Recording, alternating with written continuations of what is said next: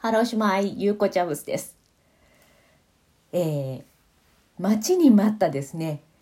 ウェールズからのお届け物がやっと来ました。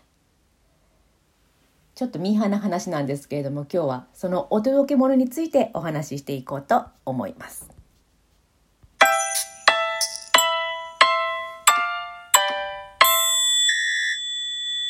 毎日コツコツウェールズ探し改めまして、こんにちは、ゆうこちゃぶすです。すべての道はウェールズにつながるをテーマにですね、ウェールズにまつわるあれこれをお話ししていこうかなと思います。えー、そうなんですよ。オーダーしてもう3ヶ月待ちましたよ。ウェールズからイヤリング、ピアスが届きました。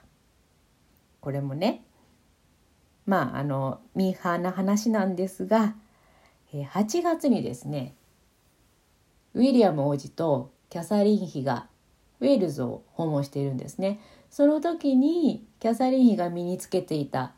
イヤリング。これがウェールズのですねジュエリーブランドのスペル・オブ・ラブというところなんですけどそこのイヤリング私もオーダーしてみたんです。やはりですねキャサリン妃効果なのかな、えー、身につけた後にですね非常にオーダーが殺到してで私もオーダーする頃には8月から8週間待つように言われたんですけど、まあ、コロナなどの影響でなかなかあの発送が遅れてやっと12月に入ってあの発送しましたということで無事に手元に来たわけです。あのゴールドのですねあのアリアフープスっていうふうに名前がついてますね。アリアアライアどっちだろう。フープス。あのちょっと四角の丸みを帯びたね四角い感じのあのイヤリングなんですけれどもね。これがまたちょうど12月に届いたあたりにですね、えー、このお二人ウィリアム王子とキャサリン妃がまた医療従事者をウェールズに訪問したんですね。その時にもまたお召しになってたということで、えー、クリスマス商戦もありまして今このねスペル・オブ・ラブっていうもう本当に小さなあの個人経営の会社なんですけれどもまたオーダーがすごくなってるらしいですね。もう一人じゃ賄いきれなくて家族総出でオーダー発送をしているそうです。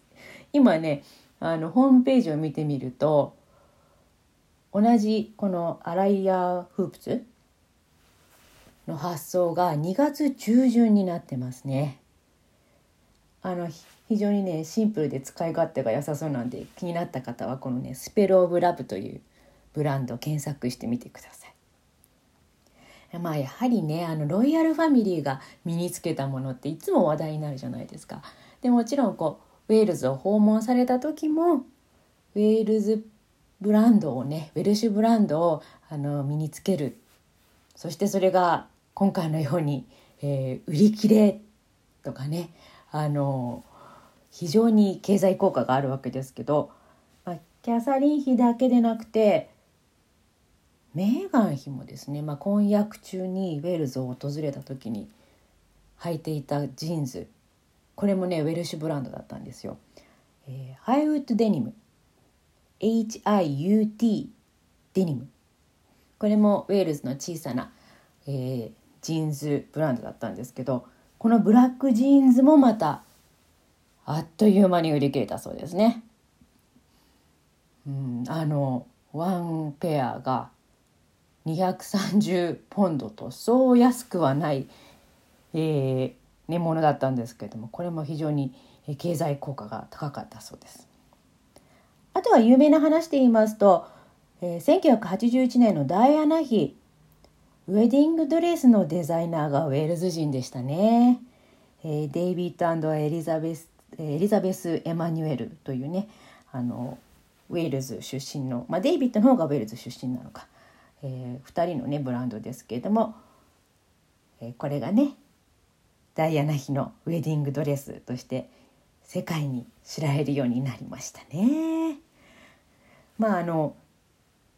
そうですねウェールズとロイヤルファミリーと言いますとまあ、一番そういうお祝い事で有名なのはやはりウェルシュゴールドじゃないですかね。あの今回のえー、オーダーしたスペローブラブの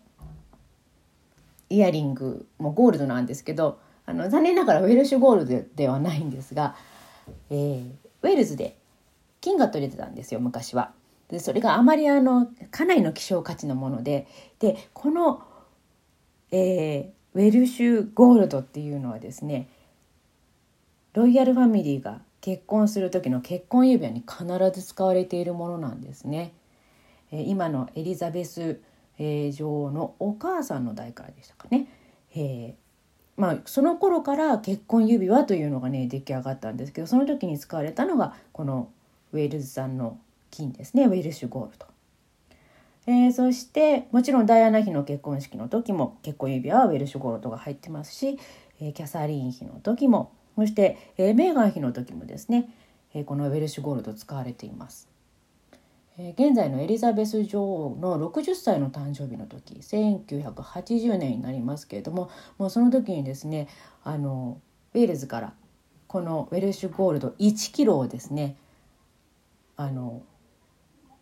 送られた、えーと、エリザベス女王に、えーね、渡したということでこの1キロの本当にもうなかなかね手に入らないんですよウェルシュゴールドって。それをまあ少しずつ使いながらあのロイヤルファミリーに受け継がれているそうですね。あの Welsh gold ね他にウェールズ出身の女優のキャサリン・ゼタ・ジョーンズもですね結婚式の時に結婚指輪を Welsh gold で選びました。それもねあの買った場所っていうのがアベリストベスなんですよ。アベリストベスってねあのウェールズの中部の海沿いにある小さな大学町なんですが私そこの大学に通っていました。そこのジュエリー屋さんで買ったということであのキャサリン・ゼタ・ジョーンズ自体はウェールズのスウォンジー出身なんですけどおば様が、えー、アベリストリスで一番大きいホテルのベルビューホテルをね経営されているので、まあ、ゆかりはあるんですよね。あのキャサリン・ゼタ・ジョーンズってあんまりウェールズ色出さないんですけどマイケル・ダグラスとの結婚の時はですねかなり Welsh 色が強かったらしくてその Welsh gold の結婚指輪であることもそうだしそのデザインがあのケルトのデザインが入ってるんですってであのね生まれた息子さんの名前もディランであのウェールズ出身の詩人のディラン・トーマスから取っているんですってね。あと結婚式で、えー、男性合唱団男性の合唱団もあのちゃんとオーガナイズしたという話ですからね。うん、あのそうですねあとはねちょっとだいぶ前の話になりますけどロイヤルファミリーのゆかりのファッションブランドウェールズからあります。ビクトリア時代に遡りますけれどもクイーン・ビクトリアが愛用していたのが、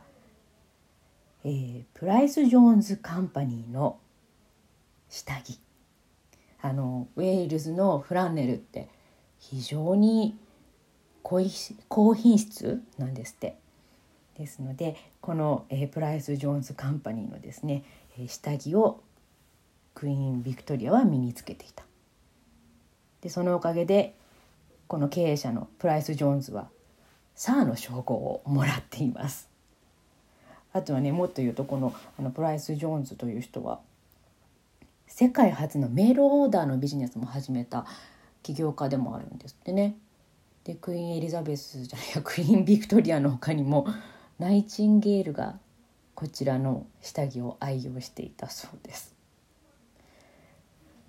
ね探すといろいろとウェールズの話出てきますよね。えー、今日はですねそんなウェールズの話を、えー、ファッションについてのお話をしてきましたけどそうだあのお知らせです。ちょっとあのもう何回かこの毎日コツコツウェールズ探しもうね11回やっていますのでちょっと総集編ということでお話をねまとめてしようかなというふうに思いまして12月26日にですねライブ配信顔出しします。してみようと思います、えー、Facebook の方にですねグループページを作りました、ええー、全ての道はウェールズにつながるページチャンネルだ。すべての道はウェールズにつながるというふうに検索してもらうとページが出てくると思いますのでよろしかったらそこからですね、えー、グループに入ってライブを見るよというふうに申請をしてください。そうすると12月26日の10時夜の10時よりライブ配信をしたいと思いますので毎日コツコツウェールズ探しの総集編ということで皆さんにお会いできたらなと思います。はい。うちの犬が今泣きましたけど聞こえたかな。えー、そんなわけでですねもうクリスマスにもなりますね、えー、素敵なクリスマス皆さんお過ごしください。そして26日土曜日にお会いしましょう。ナドリクサウェンタダ